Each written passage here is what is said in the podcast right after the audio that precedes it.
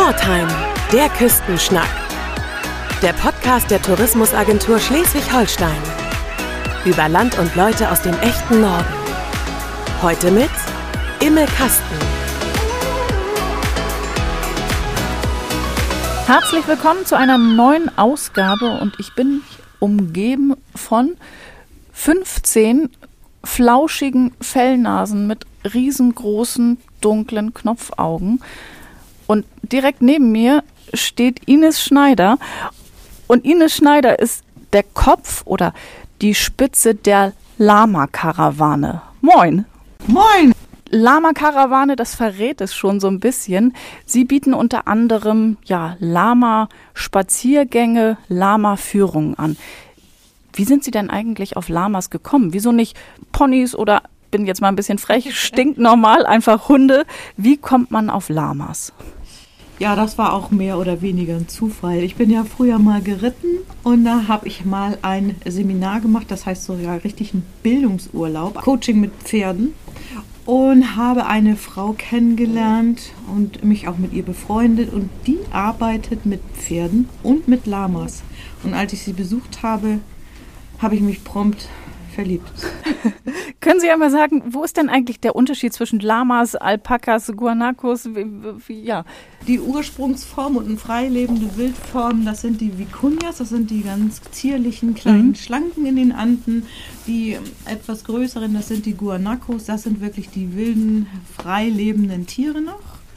Und aus denen sind dann ähm, Alpakas gezüchtet, wohl eher aus den Vicuñas. Die sind ja auch etwas kleiner und die ähm, Lamas dann aus den Guanacos. Und zwar fing die Züchtung schon vor ja, 5.000, 6.000, manche sagen 7.000 Jahren an. Also Lamas, Alpakas sind wirklich nur gezüchtete Tiere vom Menschen für Menschen, ah, okay. für verschiedene ähm, für verschiedene Zwecke. Wie auf unseren Spaziergängen, ich habe ja nur Lamas und ganz häufig, oh, Alpakas, Alpakas. Und der Unterschied, der äh, gravierendste Unterschied ist, Alpakas sind wesentlich kleiner und, und sie sind wirklich rein auf für Wolle gezüchtet. Sie haben kleine dreieckige Öhrchen und inzwischen auch ein etwas kürzeres Gesicht, also eine kürzere Nase. Das gibt aber verschiedene Richtungen, Zuchtrichtungen.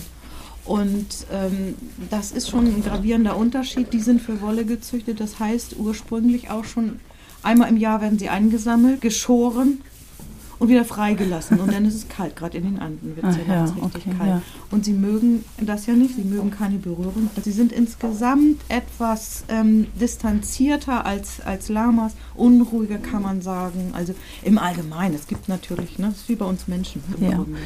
Ähm, wenn ich mich so umgucke, dann sitzen die stehen direkt neben uns, knabbern am Heu und laufen mal durch die Gegend.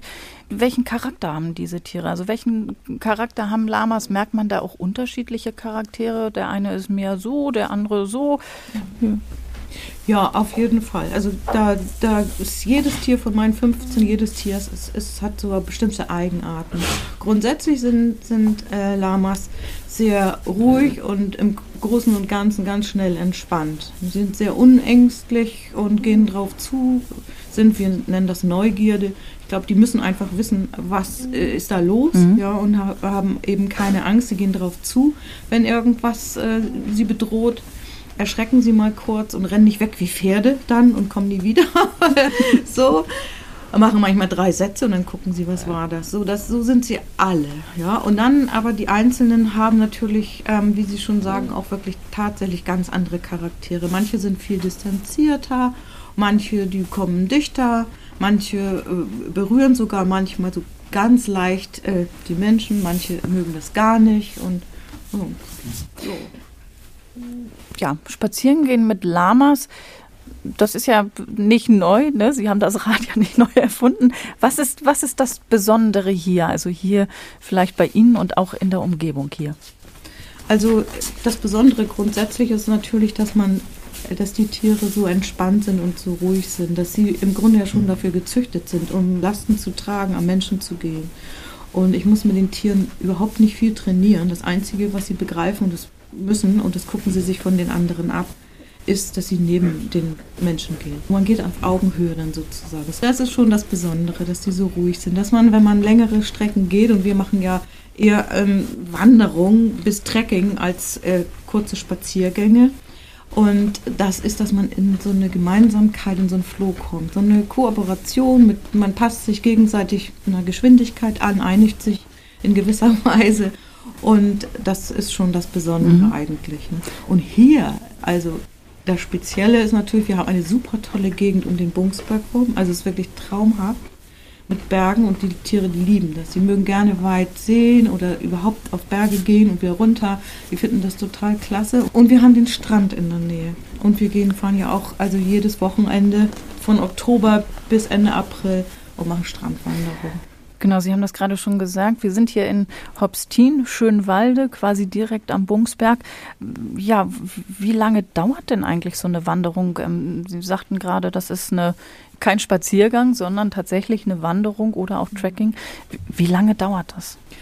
Wir machen das ganz individuell. Also es kommen ja manchmal Familien mit kleinen Kindern, die natürlich in irgendeinem fahrbaren Untersatz da mitgenommen werden, im Bollerwagen oder so. Manchmal möchten die auch aussteigen, ein bisschen neben dem Tier laufen, selbst das geht.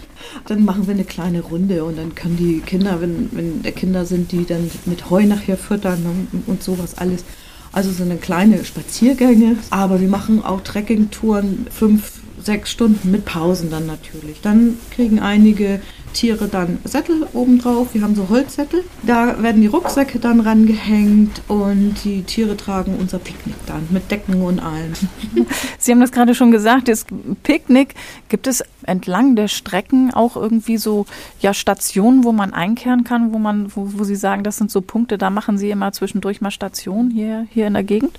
Also wir haben keine, bisher keine Lokale. Dafür müssen wir natürlich dann auch eine Wiese haben, wo möglichst nichts Giftiges wächst. Und gerade an Häusern, Parks wächst ja gerne äh, bestimmte giftige Pflanzen, die zwar sehr schön blühen, aber für die Tiere tödlich sein können.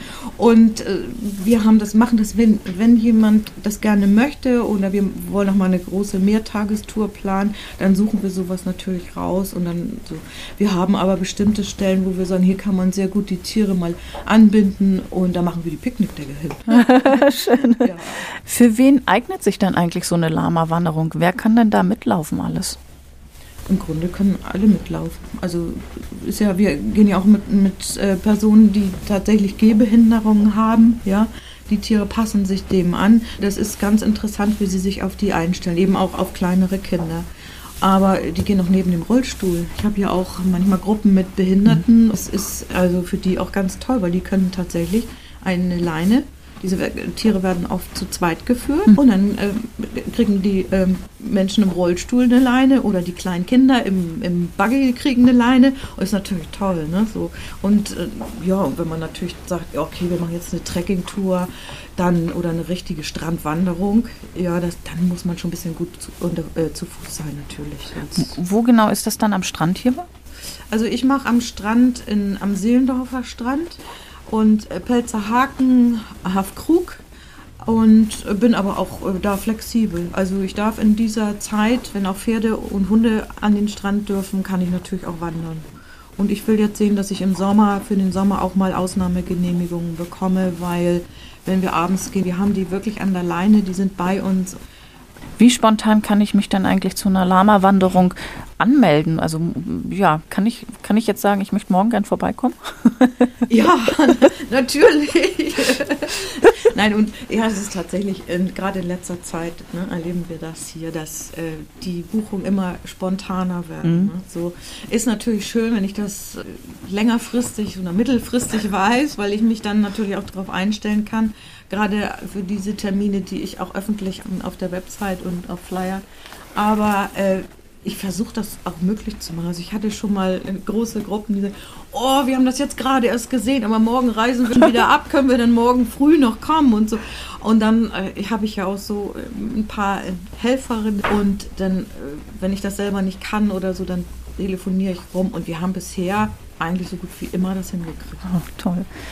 Und was muss ich mitbringen? Was müssen sollten ja so Gruppen mitbringen? Also muss ich was Spezielles anziehen, also wetterfeste Kleidung oder irgendwie sowas? Muss ich selbst Proviant mitbringen, äh, wenn das dann, wenn man länger unterwegs ist? Ja, Ja, gute Kleidung ist natürlich sinnvoll. Ne? So, ja, gute Schuhe, das ist schon, das ist schon, also keine Flipflops. Ich habe es im Sommer manchmal, dass Kinder damit Sandalen geschickt werden, mhm. ne? auf diese Ferienpassgeschichten, die wir da machen. Das geht natürlich nicht. Ja. Also es kann immer mal sein, dass doch mal ein Tier aus Versehen am Fuß steigt. Ist nicht so schlimm, lange nicht so schlimm wie beim Pferd, aber ist dann und natürlich immer der Wetterlage. Regenklamotten ist schon gut äh, dabei zu haben vielleicht. Also da, da sollte man schon für sorgen. Ne? Jetzt zum Beispiel bei den Strandwanderungen schreibe ich auch immer äh, in die E-Mails rein, Handschuhe. Ne? So Erwachsene denken immer, ach nö, aber die Leinen werden nass. Und ähm, Sie fragten nach einem Picknick und so. Meistens bringen die inzwischen Familien, wenn die Geburtstage feiern oder auch Betriebsausflüge, mhm. meistens bringen sie gerne ihre Sachen mit, weil viele dann die einen haben irgendwie eine Allergie, die anderen sind Veganerinnen, was weiß ich. Und da, aber wir können natürlich auch was zur Verfügung ah, stellen. Okay. Wir wollen jetzt mal grillen oder so. Kann man das, also muss man nur eben besprechen und dann. Wir versuchen immer alles Unmögliche möglich zu machen, weil wir selber da unheimlich viel Spaß dran haben, was Neues zu machen und eine Herausforderung. Nichts ist so langweilig für die Tiere und aber auch für uns. Ne? Immer das Gleiche. ähm, wenn wir mit den Tieren unterwegs sind, Stichwort Achtsamkeit, helfen die Tiere einem, die Natur anders wahrzunehmen? Ja, das, das ist ja gerade das Spannende und gerade wenn man auch längere Touren, so ab zwei Stunden, sag ich mal. Ne, so, ähm, und zwar sind die Tiere sehr, sehr aufmerksam. So ist auch nochmal ein Unterschied. Mein Harry, was ja der Chef ist, mhm. der scannt unentwegt alles ab. Und trotzdem ist er bei Menschen. Aber es gibt andere Tiere, die sind dann beruhigter und sagen, ach, der Harry, der geht da vorne, alles easy. da hat, haben die Menschen mehr das Gefühl, das Tier ist mehr dabei. Also mhm. wie ein Mensch ein Handy rausholt, ist das Tier im Gebüsch und frisst, weil sie genau wissen, ah, da ist abgelenkt. Das mhm. Tier ist dabei bei Menschen, ist bei sich selber natürlich sowieso und sieht immer, wo was Grünes ist oder was Schönes, Leckeres. Man kann auch sehen, wenn alle Tiere zum Beispiel in eine Richtung die Ohren in eine Richtung stellen und auch dahin gucken. Dann weiß man, da ist auch irgendwas. Auch wenn wir nicht sehen, wird da irgendwas sein, was wir gar nicht wahrnehmen. Und es ist schon so, dass wenn man geht, das, was ich vorhin sagte, man kommt in so einen, so Flow rein einfach. Ne? Ist, manche Menschen gehen nachher im Gleichschritt. Man atmet zusammen. Das ist auch wirklich, das, das kriege ich als Rückmeldung vielen Menschen. Das ist total entspannt. Und da gibt es ja auch Studien zu, dass tatsächlich so der Herz, das, das Herz ne, so entspannt sich und, und äh, ja, läuft wirklich in Ruhe. Da haben Sie es gerade schon angesprochen im Prinzip. Ja, wie fühlen sich die Menschen denn, wenn sie, wie, wie ist das Feedback, das sie ja. bekommen? Also genau das, was ich eben sage, also diese Beruhigung, Beruhigung, Entspannung und ganz schnell verlieren alle die Angst, weil eben diese Tiere mögen ja keine Berührung. Und sie kommen nicht an und fordern, sie wollen einfach nur jo, gucken und wandern. Und das ist natürlich für, für die Menschen, die dann ein bisschen Bedenken haben, durch die Leinen lernen die, die kennen die Tiere und die Tiere kommen dann automatisch, nach einer Weile kommen die mal etwas dichter und so. Und dann, das, das gibt schon von sich aus eine, eine Entspannung mhm. und natürlich auch vom, vom Selbstwert her. Haben die Lamas auch manchmal keine Lust zu, ja, eine Wanderung zu machen oder sagen, nö, heute, heute nicht? Ja, das gibt es auch. Also es gibt einige, ähm, die wollen einfach immer gehen, gehen. Lenz zum Beispiel, der ist immer, also ich würde sagen, der ist so hyperaktiv, freut sich und oh ja, es geht los und dann und dann gibt es so einige, und das ist bei mir gerade, sind es einige Stuten. Und wenn äh, zwei Stuten, die dominant sind, sagen, boah, nö, mach doch deinen Mist alleine, dann merken die anderen, dass sie brauchen, äh, die kommunizieren ja ganz, ganz fein und äh, selbst die vorne gehen und das gar nicht sehen, bleiben dann stehen. Also die. Was macht man dann? Ja, das ist unterschiedlich. Manchmal, also ähm, ist man ein bisschen genervt. Also wenn das ständig passiert ist, man kriegt sie dann auch nicht nach vorne. Das geht nicht. Und wir hatten das sogar schon im Sommer, dass sich einige, gerade mit den Kindern, wenn wir da unterwegs sind, so, die führen die immer zu zweit. legen sie sich hin, die Lamas. Schwupp, schwupp, liegen sie da. Und dann ist erstmal Pause. Dann ist erstmal Pause und dann diskutieren die Kinder, dass es ja eigentlich auch jetzt äh, genug ist mit Wandern. Also man, ich man steckt nicht drin. Und wenn man dann, ach komm, wir gehen jetzt, wir machen das jetzt, wir bleiben jetzt dran und dass sich auch von der Körperhaltung selbst mhm. als Mensch vornimmt. Ne, wenn ich was will, stelle ich mich aufrecht dahin, gucke dahin, wo ich hin will. Wenn ich das Tier nämlich angucke, was ja viele machen, so, natürlich geht es dann nicht. Und man muss Geduld haben. Können Lamas auch mal gefährlich werden? Also die haben ja bestimmt ordentlich Kraft. Ne? Also ähm, gibt es da manchmal so ja, gefährliche oder auch brenzliche Situationen?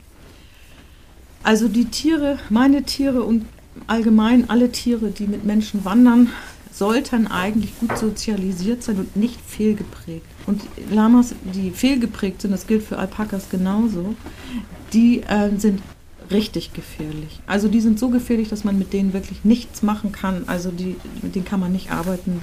Und dann gibt es natürlich auch welche, die sind so ein bisschen nicht ganz so distanziert, aber ich mhm. würde nicht sagen gleich fehlgeprägt. Mhm. Ja. Kann man ein Beispiel sagen. Mhm. Wir haben am Strand jetzt im Pelzerhaken, haben sie immer so einen riesen Sandberg. Ich glaube, den verteilen die nachher irgendwie, wo was weggespült wird im Winter und im Herbst.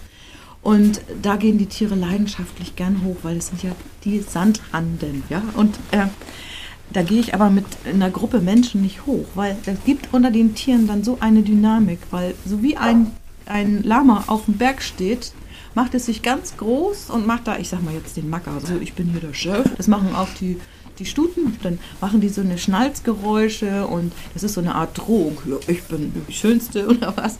Und dann passiert manchmal so eine Dynamik. Und bei sowas kann das natürlich mal sein, dass die Tiere dann sich gegenseitig was wollen und da stehen die Menschen dann dazwischen oder ein Tier dreht sich um und äh, stößt dann mal an einen Menschen. Das sind dann so Schreckmomente aber nicht vom, vom Charakter her oder von, von der Eigenart der Tiere. Also hier zwischen meinen Tieren wenn, laufen die kleinen Kinder, wenn wir diese Ferienpasssachen machen. Die haben dann ja vorher schon einen Parcours gemacht, so das Führen lernen. Dann machen wir einen kleinen Spaziergang, wo die Tiere zu zweit führen. Dann machen die Kinder ein Picknick und dann dürfen sie die Tiere nachher füttern und auch streicheln. Die Tiere bleiben inzwischen ohne Halfter zwischen den Kindern stehen und lassen sich, einige lassen sich bürsten. Ich habe das vorhin auch schon mitgekriegt, jetzt hier mal so zwischendurch. Das war das war es auch gerade. Die spucken ja auch, ne? Ja. Was sagt das aus, dieses Spucken? Ähm, jetzt so untereinander beim Fressen mhm. natürlich, nee, das ist jetzt gerade meine Stelle, mein Halm. Also das ist dann ähm, Konkurrenz, das ist Rangordnung und ja, dann schicken sie sich gegenseitig dann weg. Und auch, wenn sie sich zu nahe kommen. Was ich vorhin ja schon gesagt habe, das sind Tiere, die eigentlich keine Berührung mögen. Die kommen auf die Welt und werden nicht von der Mutter abgeleckt. Die haben eine kurze Zunge und außerdem werden sie meistens morgens geboren, in den Anden glaube ich sogar immer, und sind alle luftgetrocknet. Und die müssen ganz, ganz schnell sehen, dass sie hochkommen und eventuell vom Puma wecken müssen. Ja. So, natürlich. Und äh, was war jetzt die Frage noch? das Spucken, was ja. ja, genau, das Spucken. Wenn ich jetzt zum Beispiel, ähm, ich fahre ja auf kurze Strecke mit fünf Tieren zum Strand, Anhänger.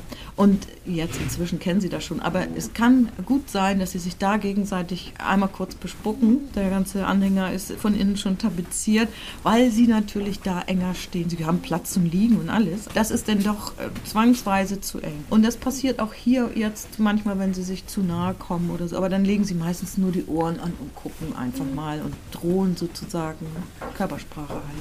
Darf man Lamas eigentlich auch reiten? Nee, also darf man nicht, so sage ich jetzt mal. Ja. Nein, verboten ist. Also es gibt wohl, es gibt wohl einige, die Kinder äh, auf Sätteln dann da drauf lassen, aber das ist eigentlich unter uns äh, Halterinnen und Haltern mhm. sehr verpönt. Wir haben genug Pferde hier im Lande. Was sollen jetzt auch noch Kinder äh, auf, auf Lamas reiten? Es gibt das Tier einfach, ne, wenn man die Beine sieht, wenn man und die Wirbelsäule ist, auch die Sättel sind so gearbeitet, dass die nie auf der Wirbelsäule liegen. Ja. Das, dafür sind sie einfach nicht gemacht. Reiten? Nein. Kommen wir nochmal zurück zum Strand. Können die eigentlich schwimmen? Darf man mit denen ins Wasser oder gehen Sie mit denen ins Wasser? Ja, die können schwimmen. Ich habe jetzt auch noch mal sehr viel nachgelesen und können tatsächlich schwimmen und die mögen sogar schwimmen. Und ich merke das auch bei meinen Tieren. Wenn sie könnten, würden sie viel weiter ins Wasser gehen. Wenn wir die Wanderung machen, und es ist ja leider immer nur in, den, in der kalten Jahreszeit. Mhm. Letztes Jahr Ende April war eine Familie da und die Kinder, die hatten, es war so warm und die hatten tatsächlich Badezeug. Ich sag, Mensch, Leute, die Tiere fanden das toll. Ich habe nachher gesagt, lass die einfach los, die Tiere. Aber so richtig, ähm, aber die würden auch schwimmen. Also die würden mit Sicherheit auch schwimmen. Und ich habe auch schon Bilder gesehen, wenn welche mit Lamas unterwegs waren, so in Flüssen oder so. Die finden das ganz gut. Was ist denn eigentlich so der größte Irrtum, den Sie so als ja, Lama-Therapeutin, sage ich mal, immer wieder oder dem Sie immer wieder begegnen? Also ja, man hört dann immer wieder so den einen oder anderen Satz und denkt sich so, oh, nee. Ja, also das eine ist natürlich, äh, was wir gleich, äh, was wir zu Anfang gleich gefragt haben, oh, Alpaka. Die Kinder sagen immer, oh, Lamas und die Eltern sagen dann, nein, das sind Alpakas. Also wirklich, das ist so das eine. Und das andere ist, äh, dass, dass die bekuschelt werden. Ich meine, das ist ja, sie haben so schönes, gerade mhm. jetzt, wo das so schön wächst, wieder das Fell und so. Ist natürlich toll, aber es sind äh, keine Kuscheltiere. Sie mögen nicht bekuschelt werden. Und ich glaube, das ist so, so eigentlich das ja, das Wichtigste. So. Mhm. Ansonsten, also, die meisten wissen wenig über Tiere. Ja, und dass sie spucken. Und sie denken immer, Lamas spucken, Alpakas nicht. Und das stimmt natürlich nicht. Das sind alles Neuweltkameliden, also Kamele ja. aus der neuen Welt. Und die spucken nun mal. Also die spucken nun mal alle. Und Lamas spucken natürlich mehr, weil das äh, ist ja nicht das, ist ja nicht Speichel, sondern das ist ja das als ja. Wiederkäuer, was sie da zuletzt drin hatten. Ja ich weiß nicht, ob man das jetzt zwischendurch immer mal gehört hat, so ein, so, so ein leichter Ton. Sie hatten das vorhin beschrieben, da so einfach so ein, so ein kleiner Ton. So ein kleines und immer in, in, Abständen, auch wenn wir spazieren gehen, manchmal machen sie das. Einige sind da redseliger, das ist auch wie bei uns Menschen, manche die Stuten allgemein mehr mhm. als, mhm. als meine Walache. Aber das ist wohl auch unterschiedlich. Auf jeden Fall machen sie das in, in Abständen. Und zwar, wenn die auf der, auf der Weide sind, sich so verteilen. Ne? Und wir würden uns da jetzt so dazwischen setzen. Ist das, also das ist sowas von beruhigend, weil überall summt es in Abständen.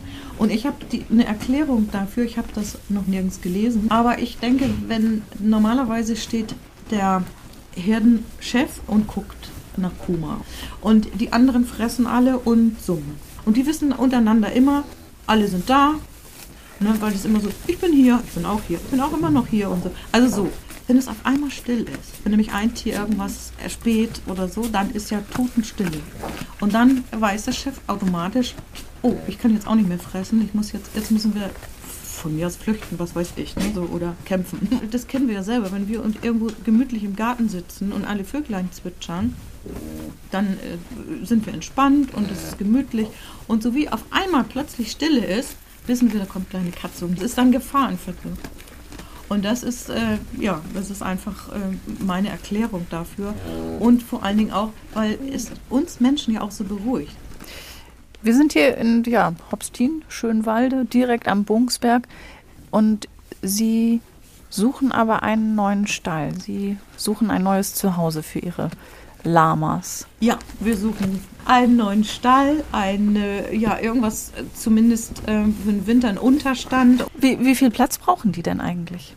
Na, also die bräuchten jetzt schon, also jetzt für einen neuen, eine neue Bleibe wäre das natürlich gut, wenn sie so ein Hektar, ja, das, das bräuchten wir schon. Und vom, vom Stall her wäre mir das eigentlich erstmal egal, weil eigentlich sollen die immer irgendwie ein Dach haben und drei Wände. Meine Tiere brauchen das nicht. Ich sehe es immer wieder, höre das auch von anderen Lama-Halterinnen und Haltern die äh, liegen immer draußen. Selbst bei Regen oder bei Schnee, die liegen draußen. Die lieben die Bäume und, und Wände irgendwie, mhm. aber Stall brauchen sie nicht. Aber ich, ich, ich, muss es halt, ich muss es halt haben. Dann habe ich noch drei Fragen. Das sind so unsere Shorttime Shorts, so, ja, so schnelle Fragen, schnelle Antworten. Ja, eine Tour mit den Lamas. Lieber im Winter oder lieber im Sommer? Immer. ja, und das Summen der Lamas ist für mich das mit das Tollste, was es gibt zur Entspannung. Lamas und Schleswig-Holstein ist wie? Wie es gibt nichts Besseres. Fantastisch. Das war ganz, ganz, ganz toll. Haben Sie vielen Dank. Ich habe mich zu bedanken.